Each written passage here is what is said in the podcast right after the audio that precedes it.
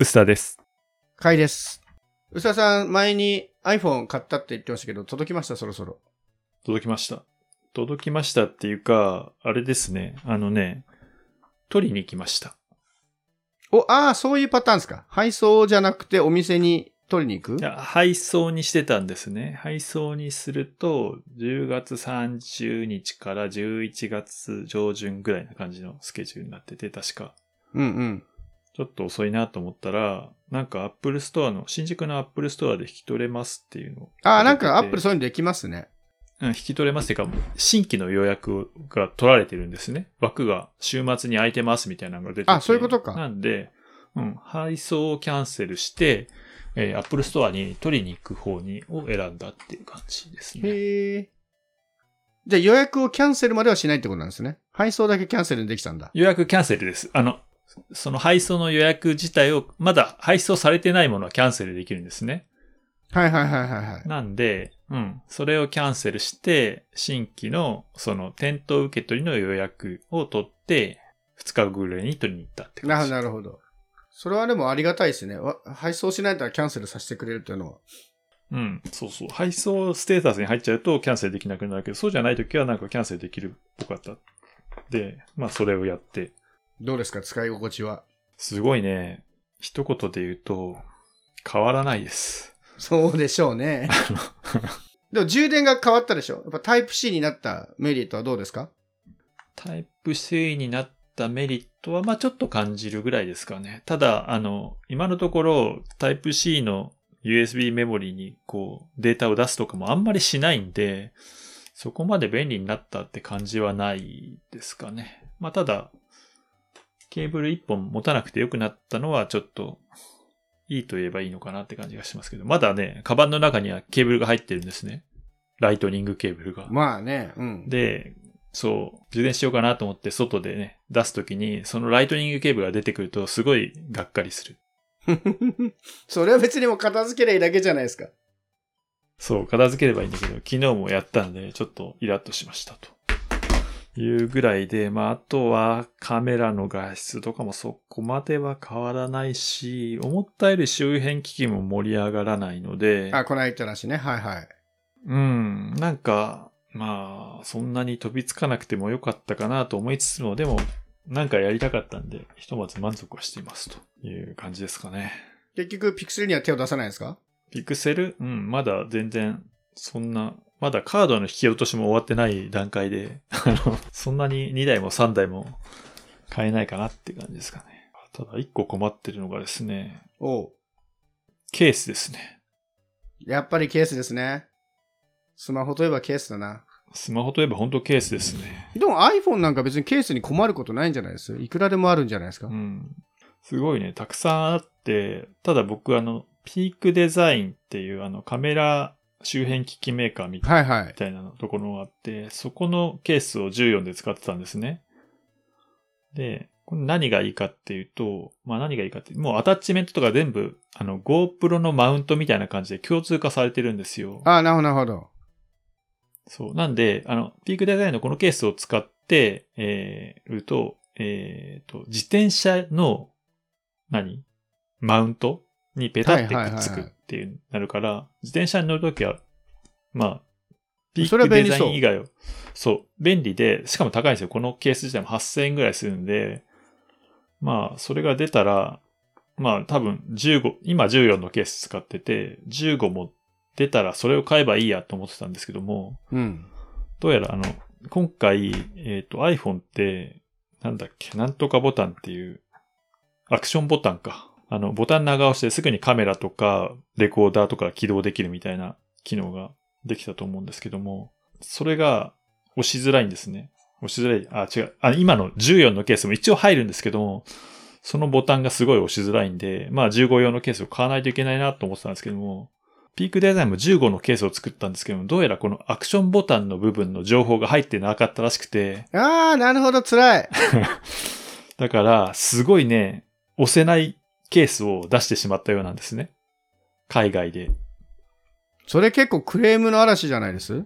そう。だからね、結局、送ってしまった人には、10、あの、返品すれば大回帰を送るとか、なんか30ドルのクーポンを送るとか、なんかそういう対応してるっぽいんですけど、うんうん。だから当面、このピークデザインのケースが、えー使えない？使えないというか、15に最適化されたケースは来ないっていう状況で、それは作った方も辛いなね、これは、でもね、あの、多分、ね、データとかは多分ね、そういうメーカーとかも大体入手してて、まあ、ほぼ14と同じで、ね、作ればいいだろうみたいな感じで、あの、作ったんだと思うんですけど、出たらこのアクションボタンをすごいしっかり使うま OS アップデートが入ってたから、そうそう。結構気の毒ですよね。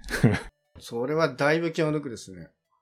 そう。だから多分、2ヶ月ぐらいは、2、3ヶ月ぐらいは、その、ピックデザインの15のケースは入ってこないだろうと思われるんですね。うん。とりあえず、なんであの、カメラ部分だけを覆う、なんつうのこれ、レンズ？レンズ保護だけするやつね。はい。やつととか、レンズほ、うん、とか買ってみたんですけど、これもあんまり意味がなくて、まあ、なんで結局、あの、iPhone15 をちょっと借りた時に、あの、Apple 純正ケースは僕は結構いいなと思ったんで、まあ、9000円ぐらいするんで買おうかなと思ったんですけども、まあでも、ピークデザインもきっと2、3ヶ月で出てくるだろうと期待して、今は14のケースを使い続けてます。無理やりつける。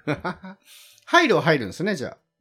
入るは入るし、小さくなったんで、あの、ちょっと緩いぐらいなんで、割と外しやすくてちょうどいいんですけども、やっぱあの iPhone、この15 Pro の特徴であるこのボタン、アクションボタンが使えないんで、だからますますこの良くなった感がないんですよ。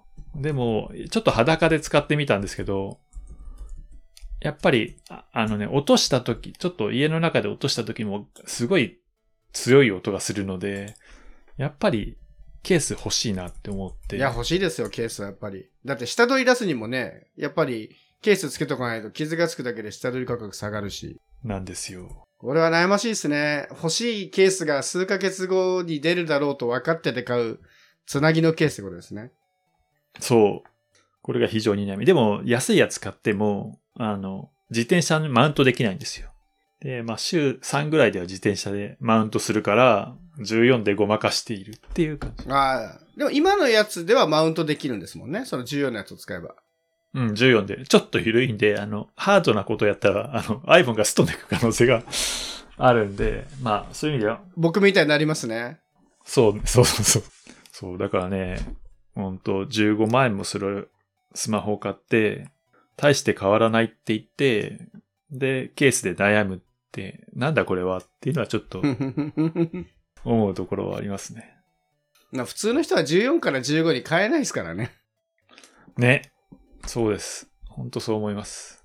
周り見てると12か13ぐらいから変えてる人が多い気がします。15はう。ん。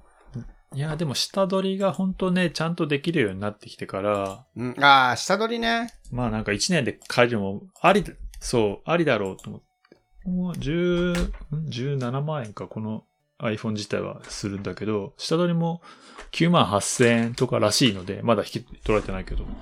なんで、まあ、7万円とかであれば、1年でいいかな？その分、新しいタイプ C とかアクションボタンを楽しもうと思ったんですけども、案外その期待した部分が期待通りに使えてないんで、変わらないっていう結論になっていると。そう、だからね、ケースが来るまで本領発揮しないんですよね。なるほど。それはでも、まあでも答えが見えてるだけまだいいですね。僕みたいにこう、答えの見つからないケースの旅は なかなか大変なので。フォールドは大変ですよ、ケースの旅。解散もピクセル、うん、ね、買ってずっとさ、iPhone すごい面白い端末を買ったのに、このポッドキャストでも半分くらいケースの話してたじゃない？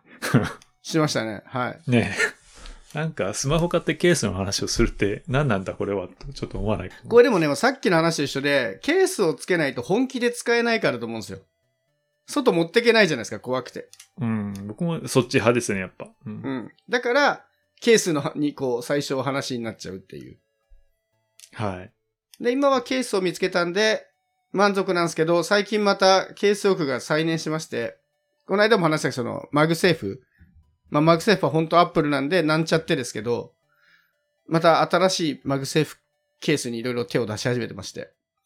え最近はですね、あの、ふさらにケースに、さらにマグネットリングをつけるっていう謎のことをし始めまして。えうん。あの、背面に、一個こう、ケースを、カード入れみたいにつけたんですよ。で、これなんでそれを、にしたかっていうと、うちの今のマンションの鍵がカード式なんですけど、IC の。はいはい。めちゃめちゃ、あの、す精度が微妙で、あのね、カードだと絶対に開くんだけど、お財布とかですら開かないんですよ。その、何か、間に邪魔があると。つまりカードそのものを出さないとダメ。ほとんどの場合は。で、いろいろ試したんですけど、よくその、カードケースっぽい背面に貼るやつ、最近増えてるじゃないですか。モフトみたいなやつとか。ああいうのいろいろ試したんですけど、全部ダメで。で、しょうがないんで、ケースが縦に開いて、こう、中にちゃんとカードが丸見えになるようなやつを買って、それだとなんとかうまくいったんですけど、それは指を通す部分がないので、うん。で、その代わりに背面に、あの、マグセーフでつくケースなのに、さらに背中にマグセーフがついてるんですよ。マグセーフというか、マグネットついてるんですよ。ん？どういうことですか？わかります？だから、ケースの背面にマグネット式の、さらにリングとかつけられるんですよ。へえ。だからもうね、今ね、あの、三段合体ぐらいになってます。文句の。ややこしいな。これでやっとね、わざわざ財布からカードを取り出さずに開けられるようになったんですよね。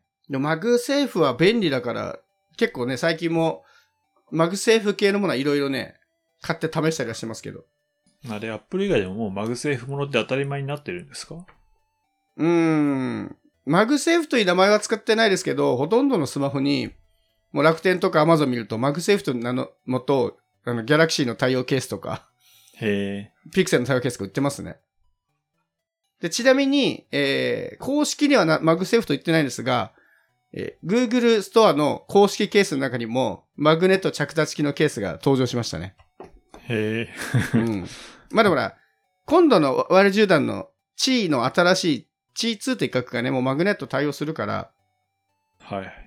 まあそれを見越してだとは思うんですけど、最近ね、あのね、これ多分ね、SNS とかの広告でよく出てる気がするんですけど、充電のやつも買いまして、P1 Pro か。折りたたみ式のマグセーフの充電と、Apple Watch の充電と、AirPods の充電ができるってやつなんですけど。で、すごい折りたたみでコンパクトなやつ。これ後でリンク貼っとくんですが、多分、このポッドキャスト配信する頃にはクラウドファンディング終わってそうなんですけど、うん。すごいコンパクトで、で、22W 出るやつ。で、この中で僕にとっては、Apple Watch の充電だけが意味ないんですけど、Pixel Buds Pro は、一応ワイヤレス充電対応してるんで、これで使えるんで、最近結構だから、Pixel Fold にしてから別に Pixel と何の関係もないんだけど、マグセーフ周りは結構買ってますね。へえ。面白い。この辺結構面白い。うん。え、iPhone 以外に最近買い物とかはしないんですか？あとは、えーっと、ソニーのイヤホンを買いましたね。あの、新しいやつだ。あの、型番がまた難しい、名前難しいやつ。WF1000XM5 かな？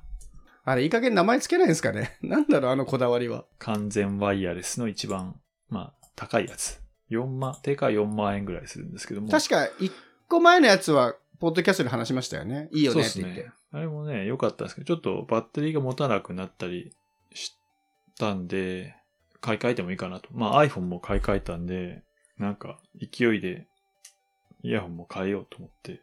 まあリンクバッツもね、使ってていいんですけど、やっぱりあの、外の音聞きたくない時もあるので、うん。あと、音ちっちゃいですよね。だから、音楽聴くにはちょっと足りない気がする。うん、まあそこは、まあいいや。そこはそんなでもないんだけど。はい。で、買ったんですけども、まあ、まあまあ満足しています。ちょっと音質の傾向も変わったりしていいかなとは思うんですけども、まあ、高いイヤホンなんでいいのは当たり前かなっていう気もするんで、まあ、驚きとか感動みたいなのはほぼないです。そういう意味でも iPhone、iPhone に近いです。今回、何が良くなったんですか？その、新しいモデルは今までと比べて。あのね、小さくなりました。小さく軽くなりました。うん、あの、耳にはまりやすさは、ちょっと良くなったかなっていう気がしますし、まあでも、なんだろう、デザイン、本体のデザインの質感とかはあんまり好きじゃない、好きじゃないって言うとあれだけど、うん、あんまり好みでもなかったんで、まあまあ、ぐらいなんですけども。それも前のも2年ぐらい使ったんで、まあ、これは更新してもいいかなって思ったのと、あと iPhone とかだと、下取りがあるじゃないですか。うんうん。で、あの、あの、完全ワイヤレスイヤホンもバッテリーが入ってるから、あの、捨てるのめんどくさいでしょ？ああ、確かにね。はいはい。そう。だから、下取りがちゃんとされる値段がつくうちに、えー売って、それを原資に新しいやつを買いたいなって思ったんですよああ、なるほどね。だから、そそういう意味ではスマホと同じ考え方で、結構どんくらいで売れました？まだ売ってないです？いや、売りました。えっ、とね、は8000円ちょいぐらいの、えっ、とね、まず、これもソニーストアで買ったんですけども、ソニーストアだとか、本体のその、イヤホン側の価格が3万7000円ぐらいなのかな。で、そこにさらに、えっ、とね、えっ、と、買い取りサイトのラクールってソフソフマップビッグカメラがやってるやつがあるんですね。あの、下取りプログラムがあって、それを申し込むと結局ラクールなんですよ。うんうんうんうん。で、ラクールにいると、えっと、10%プラスの査定が出て、えーソニーストアで使えるクーポンが出ますとなるほど。いう仕組みなんですよ。なんで、えーそれを今回使って、えー9000円ぐらいかな。結構いい値段で売れたんですね。2年使って9000円だから。まあだから、えっ、と、まあ実際支払った額は2万なんぼとか。あまあ、まあ悪くないです3万ね。円やし2万うん。7、8000円で、まあ最新のが手に入ったという考えで一応。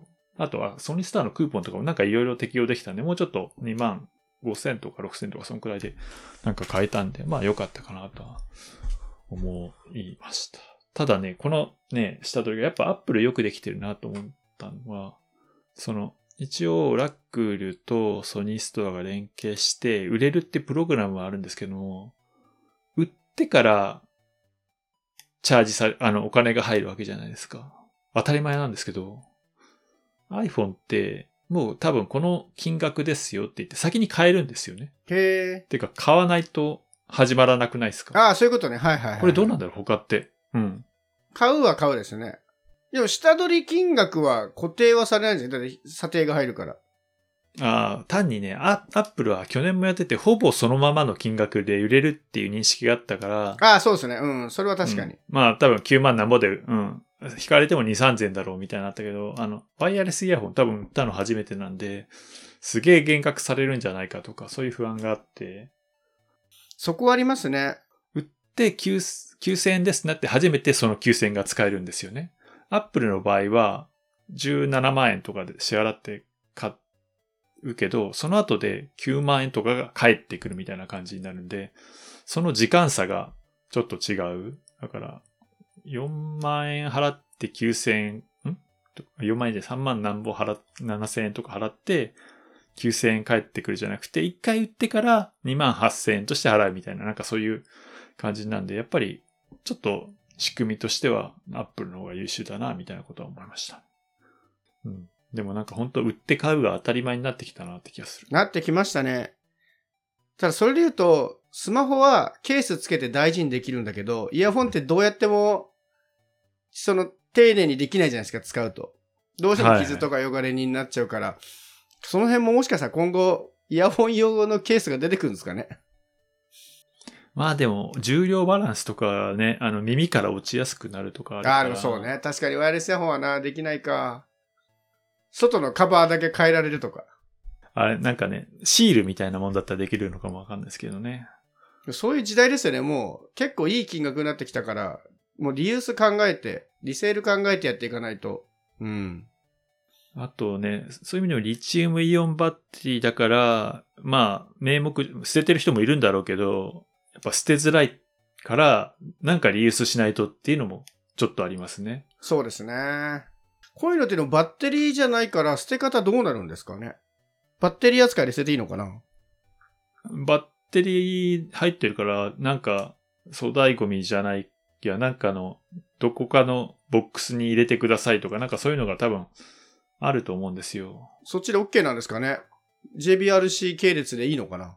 とか、そういうのがあるのかなと思って、それを調べるのもめんどくさくないですか？めんどくさい。わかります。うん。多分小容量だから捨てていいってことにならないですよね。ならないですね。ただ、どっちかというとその、あの、ビッグカメラとかがバッテリーの回収してくれてるけど、あれって一応 JBRC 会員のメーカーのものじゃないと捨てちゃダメって一応なってるじゃないですか。はい。だから、で、ソニーとかは多分なってると思うんですけど、モバイルバッテリーじゃないものはあそこに捨てていいんだろうかっていうのがちょっと気になっただけですね。どういう扱いなんだろうなと思って。でそれ調べるの面倒だから調べないですけど。そう、うん、自治体の電気ゴミとかなんか、もうあるらしいんだけど、ね。結構大変ですよね。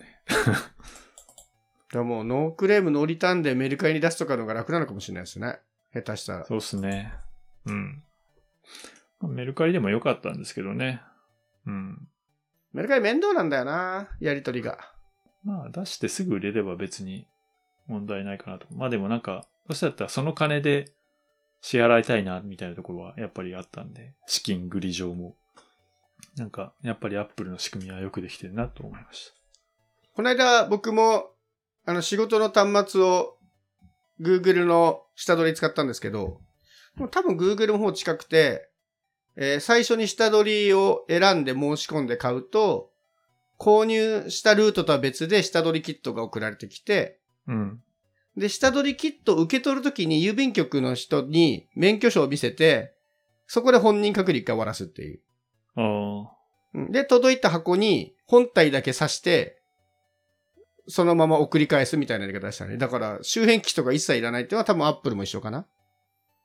あ。あ、えっ、とね、アップルは、あれですね、日時指定して、えっ、と、ヤマトさんが取りに来てくれる。で、自宅だ、で、えー本人確認、えっ、と、で、申し込むときに確か本人確認書類をアップロードするんですね。まあだからそこで、あの、提示を、義務を果たしているんだと思います。なんでちょっと違うけど、まあ、やることはほぼ一緒ですね。で、あの、して、指定して1週間後か2週間後に取りに来てくれるっていう形になってますね。うん。うちはね、たまたまいなかったからかもしれないですけど、ポストに、あの、こういう本人確認が必要なやつなんで、日時してください、してくださいっていう紙が入ってて。多分一回普通に来ていなかったからと思うんですけど。で、それを見て連絡して、で、免許証見せて箱もらって、箱に入れて送り返すってやつでしたね。うん。まあでも楽ですよね。楽なのと、あのーやっぱね、ケーブルとかまでいちいちやんなくていいっていうのが、もう今回のためにちゃんと綺麗に箱とか取っといたのに、むしろ邪魔になってしまったっていうね。そうなんだよね。最近箱残って結構何世代かすでにあるみたいな。ちょっと悩ましいですね。それだけでメルカリで売ってる人がいますけど。あー、なるほどね。それ売れんのか。今時その、この間もその話しましたけど、アップルもグーグルも、ちょっとサステナブルとか言ってるわけじゃないですか。あの、使ってないケーブルを持ってってくんないですかね。一切使ってないんで。購入時から。回収し、できるなら回収してほしいですけどね。まあだからつけないよっていう、まあね、AC アダプターつけないよみたいなのはそういう流れの一環なんだとは思うんですけどね。なるほどね。最近僕はあんまガジェットを買ってないからな。やっぱフォールド買って25万も出してしまうとなかなか次のガジェットに 行かないですね。そのケースとかはいっぱい買ってるけど。しばらくはいいでしょう。うん。でも、本当売りを前提に、ね、売ることを前提にこう買うなっていうのが最近ありますかね。まあさすがにフォールド2が出たら僕も下取りは出すだろうしな。なんかフォールドはリセールが悪そうな気がします。どうなんでしょうね。でもね、あのードコモがフォールド向けに D ポイント何万ポイントみたいなキャッシュバックのキャンペーンやったんですけど、へなんかえ。人気がありすぎて、あの、還元が遅れますっていうアナウンスが出てました。だ少なくとも想定上は申し込みがあったっぽい。ああ、なるほど。やっぱ熱い人が申し込むから、割とありなのか。だったらやっぱドコモが出したっていうのもでかいのかもしれないですけどね、なんだかんだね。ああんまりさドコモ最近そういうのやんなかったから、ピクセルウォッチも売らなかったし、今回やっとね、売るようになったけど、っていうのはあるかもしれないですけどね。いやーなんか、そういう意味では、クラウドファンディングはなんかちょこちょこやってるんで、さっき言ったチャージャーと、あの、USB-C のドッキングステーションを買ったんですけど、はい。やるじゃないですか、その USB-C の先に USB-A がさせたり、HDMI がさせたりっていう。それの、あの、持ってるんですけど、僕が惹かれたのは、あの、それがボックスになってて、蓋が開いて、中に SD カードと SIM ピンがしまえるっていう。これ地味にいいなと思って。SD カードがちょっと持ち歩きたいんだけど、わざわざ別で持ち歩くものあるときに SD カード3枚ぐらい入って、ケーブルもしまえるドックステーション。あ、これちょっと面白いなと思ってえ手を出してしまいました。これももう終わってんのかなクラウドファンディング。あ、もう終わっちゃってますね。これが年末ぐらいには届くはずなんで、ーうん。届いたらご紹介しますけど。ほい。なんか面白いガジェット、買いたいな。そんな無理に買わなくてもいい。今ね、一番本当に買いたいのは、ゲーミングデスクトップですね。えーデスクトップあんま使ったら意味ないんで、あの、イメージないんですけど。そうですよ。だからついに諦めていこうかと思ってて。ああ、もうノートはやめてって。最近仕事でビデオ会議をいろいろこなしてるんですけど、ビデオ会議をやると途端に他のアプリが重くなる現象が起きていて、うん。でも CPU とメモリのパフォーマンスは50%ぐらいなんですよ。だからちょっと原因がわかんないんですけど、でももう、ビデオ会議もそうだし、AI とかね、ちょっとやりたくなったら、ちょっとさすがにもうデスクトップで1個いいのがあった方がいいなと思って、そろそろそっちは買おうかなっていうのに今ちょっといろいろ調べてますね。どんぐらいかな？そんな感じかね。うん。まあまじゃあこんなふわっとした終わり方でたまには。あ、はい。うん。切りやすいところで。適当に、はい、切ります。はい。